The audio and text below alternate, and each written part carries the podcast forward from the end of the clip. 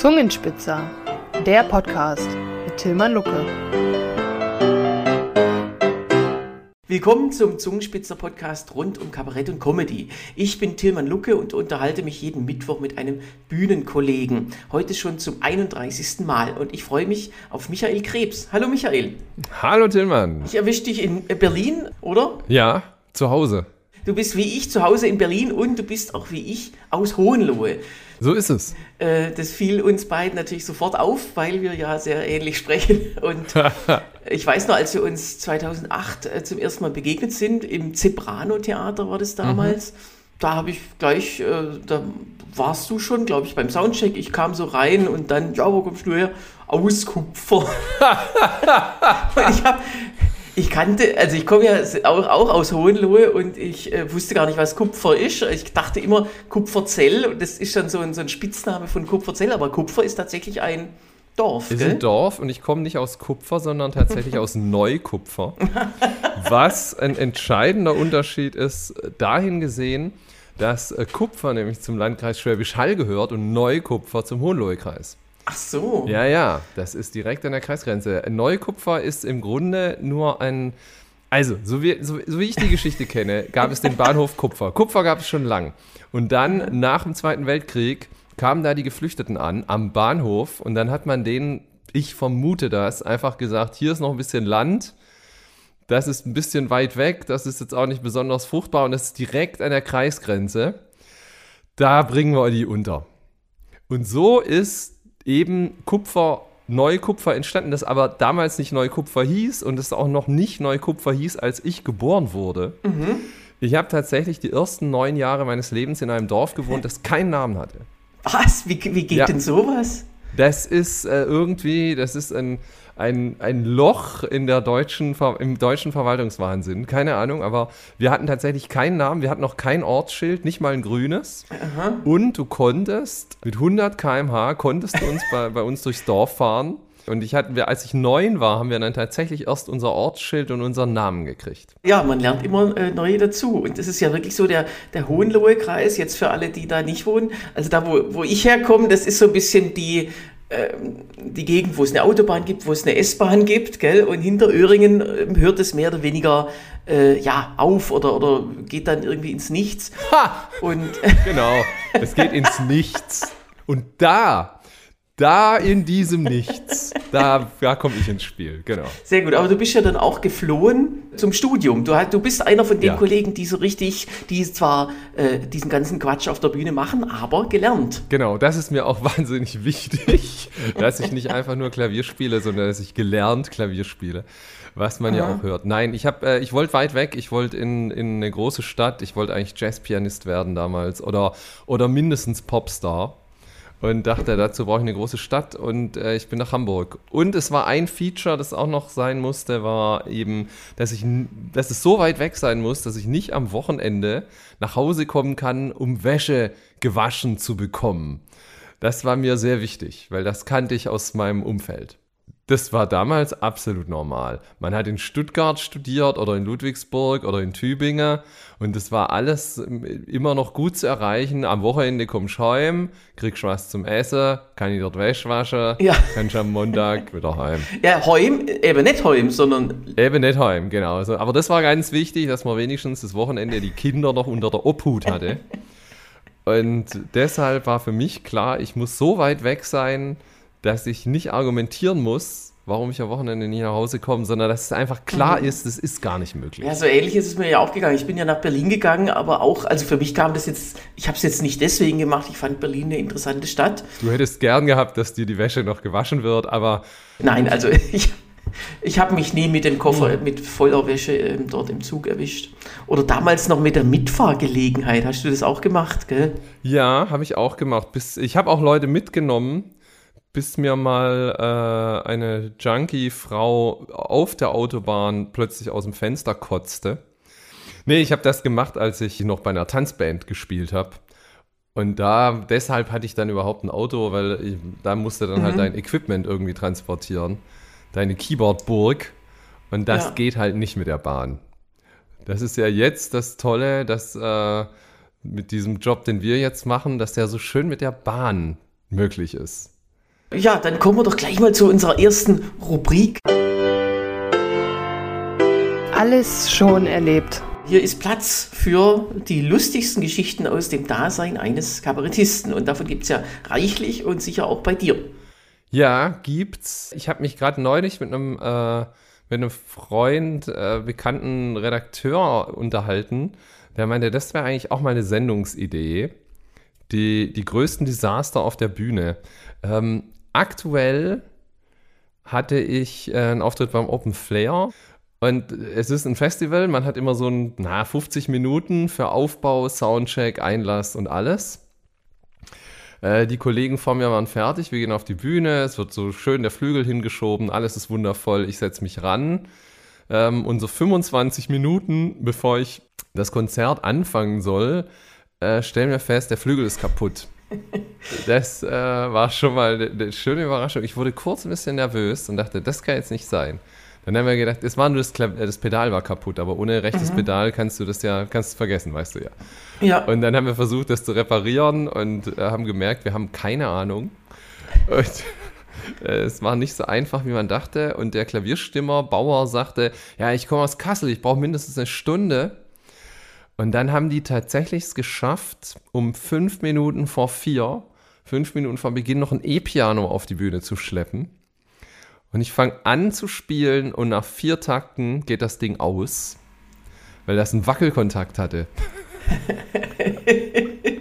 also, wir haben wirklich alles gegeben. Das Team war großartig. Das Publikum war dann auch genial, weil die diese sieben, acht Mal, als das, das E-Piano dann regelmäßig dann eben ausging während meiner Show, ähm, haben die dann immer geklatscht und gejubelt, so lange, bis wieder Strom da war und das Ding wieder hochgefahren ist.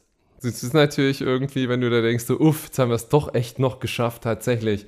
Und dann mit, was weiß ich, zehn Minuten Verspätung, bis die Leute dann drin waren und alles und Soundcheck. Aber ging es dann los und du spielst vier Takte und denkst, yeah! Und in dem Moment, up, Stille. Und man kann aber davon ausgehen, äh, dass der nächste Klavierkünstler mit denselben zwei Problemen konfrontiert wird, ja, oder? natürlich. So, oh, das wussten wir gar nicht, dass das Pedal ah, kaputt ist. Ach ja, richtig, ach ja. Hm. Ach, da wollten wir. Aber noch. wir haben hier noch so ein E-Piano. Ja, ich weiß genau, was du meinst. Äh, dieses, ähm, ja, sind wir noch nicht zugekommen. Ich mag natürlich auch diese ganzen, ja, es geht doch auch ohne Licht. Und es geht ja auch, also hier brauchen sie kein Mikrofon. Und, und diese ganzen, diese ganzen, also, also vor zehn Jahren, da war hier, da war hier der Dietrich Fischer Dieskau. Der brauchte auch kein Mikrofon. Aber der ist inzwischen tot. Weil der so schreien musste bei euch. Aber es ist schon äh, manchmal abenteuerlich, was da so. Zu mir hat mal einer aus der Nähe von Stuttgart gesagt, ah, nee, Mikrofon brauchen wir nicht. Wenn man ein bisschen deklamiert, dann geht's. Klar. Und dann habe ich deklamiert, dann ging's. Ja, logisch. Wissen Sie, wir haben das überlegt, wir haben das mal durchgerechnet. Deklamierer kostet uns nichts künstlerische Tipps von Veranstaltern sind ja immer sehr viel wert und wenn die dann besser wissen, wie es geht. Ich habe einen ausführlichen Brief gekriegt von einer Veranstalterin aus Nürtingen, äh, wo ich dann natürlich auch nie wieder gespielt habe. irgendwie hatte sie das Gefühl, sie muss mir da auch noch Ratschläge geben danach und dass ich doch, äh, dass ich mich doch mal ähm, orientieren sollte an Joja Wendt und dass der doch auch sehr gut Klavier spielt, aber eben gar nie irgendwas unter der Gürtellinie macht. Und das sei doch sehr viel schöner und da sollte ich mich doch auch mal orientieren und ich könnte doch auch Klavier spielen. Und ich soll doch mal was machen wie Joja Wendt. Das ist natürlich auch irgendwie immer, finde ich sehr lustig, wenn einem Leute sagen, sei doch jemand anders. Also sei doch einfach mal bitte Joja Wendt. Dann könnten wir dich auch wieder buchen. Weil Joja Wendt können wir uns halt nicht leisten. Aber wir hätten gern so ein Mini-Joja-Wendt. Und das Argument einfach, sie können doch auch Klavier spielen. Das fand ich einfach sehr schön. Deine letzte Premiere. Es gibt ja, obwohl man nach und nach alles erlebt, ja immer noch was, was man noch mal zusätzlich neu äh, macht im Leben. Und da gibt es auch bestimmt auch was bei dir. Ja, also ich habe Theater gespielt, tatsächlich. Ein, ein Traum, den ich seit, der, seit ich in der Schule mal die Wanduhr war, in der kahlen Sängerin, und äh, hinter einem Vorhang saß und ab und zu geläutet habe. Ähm, meine größte Rolle, dachte ich, irgendwie will ich vielleicht das doch noch mal, ich will es noch mal wissen, ob ich nicht, ob da nicht mehr drin ist, schauspielerisch. Und äh, ich hatte netterweise dann mit dem Renitenztheater bei der letzten äh, Ensembleproduktion die Gelegenheit und habe da die Lieder geschrieben, habe am Textbuch mitgeschrieben, äh, musikalische Leitung gemacht und habe dann aber natürlich auch dafür gesorgt, dass ich auch eine der Hauptrollen bekomme. Mhm. Und das war wirklich tatsächlich eine sehr spannende, tolle Erfahrung für mich, weil, weil es schon sehr herausfordernd war. Also so die ersten Proben zu merken, also wir waren insgesamt sechs Leute und fünf davon hatten eben auch Schauspiel- und Ensemble-Erfahrung und ich halt nicht und das war sehr deutlich. dass das so ist, ja. dass ich da noch keine Ahnung habe. Und, und die haben mich aber da wirklich ganz toll mitgezogen und mitgenommen. Und das hat sich dann so über diese, über diese Zeit, äh, habe ich da extrem viel gelernt und habe da auch mhm. sehr viel Spaß gehabt. Und ich improvisiere ja in meinen eigenen Shows auch immer sehr viel Text. Und es war natürlich auch sehr spannend, dann mal so einen Text zu haben, der einfach geschrieben ist. Also ich wusste schon, auf was ich mich einlasse. Das habe ich schon gecheckt. Wer da Regie macht, der Hans Holzbecher, ist großartig, finde ich. Läuft es noch? Nee, das ist abgespielt. Nee, das haben wir jetzt abgespielt im äh, Juli, war die letzte Show. Mhm. Und das war dann auch äh, hier mit dem Intendantenwechsel. Der Sebastian Weingarten ist ja dann gegangen und mhm. Roland Mahr hat übernommen. Und das war quasi auch dann das sein Abschiedsstück, also von Sebastian. Und wir haben es ja auch timingmäßig, weil es ja auch eine sehr große Produktion war, wo man sagte, so, okay, jetzt für die, für die Abschiedsproduktion hauen wir alles raus, sechs Leute, großes Bühnenbild und äh, fette Songs, das ganze Ding. Äh, und das kam natürlich auch dann genau richtig im Sommer 21, waren wir natürlich mhm. äh, zeitlich wirklich genau im richtigen Slot für so eine Großproduktion. Prokrastinationstipp. Was empfiehlst du denn zum Prokrastinieren? Gibt es bei dir, du bist ja bei YouTube auch, das werde ich auch verlinken. Und gehörst du noch zu denen, die CDs verkaufen? Ich verschenke CDs mittlerweile. ich verschenke, also ich verschenke alles, was ich irgendwie so dabei habe an Merch, verschenke ich nach den Shows und sammle dafür Spenden für Aktion Meteor. Mhm. Ähm, da hat mich ein, ein russischer Präsident hat mich die auf die Idee gebracht dass ich das machen könnte und das mache ich also jetzt auch schon seit äh, Februar letztes Jahr. Und es gibt dann doch erstaunlich viele Leute, die noch CDs hören. Man wundert sich. Na, also solange solang Menschen noch Autos haben mit CD-Playern, ist noch Hoffnung. Oder für die Kinder. Die Kinder haben manchmal auch so noch, noch so, das, das höre ich auch immer mal so, ja, die Kinder hören jetzt immer deine CD und so. Und das ist die letzte CD und so, die ich gemacht habe, da war ja eigentlich nichts mehr drauf, was, was dann zum Elterngespräch führt, glaube ich. Ähm, das war eher davor. Aber du hast äh, gefragt nach Prokrastinationstipp. Der beste Prokrastinationstipp ist ja eigentlich das Internet.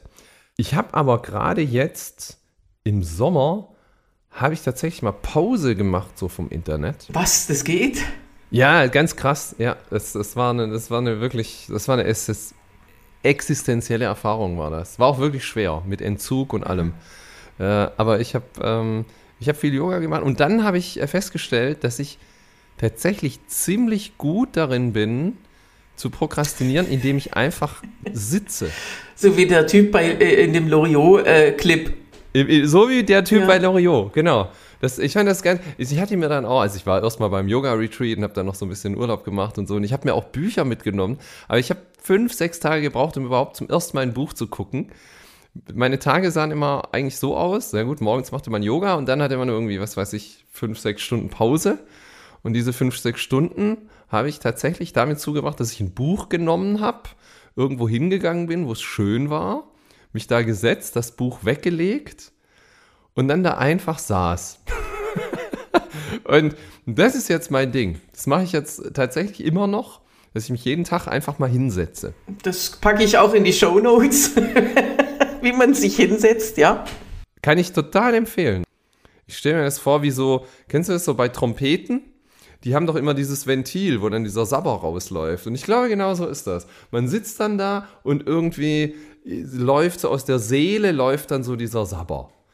Und nach drei Stunden Sitzen ist man irgendwie, geht es einem besser. Guter Tipp. Und ja, da sind wir schon hier durchgeflogen durch die Zeit. Deswegen darf ich dich jetzt auch gar nichts weiter fragen, obwohl ich das gern würde.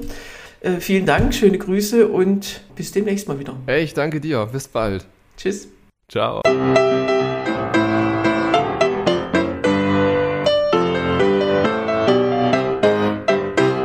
Das war Folge 31 des Zungenspitzer Podcasts rund um Kabarett und Comedy.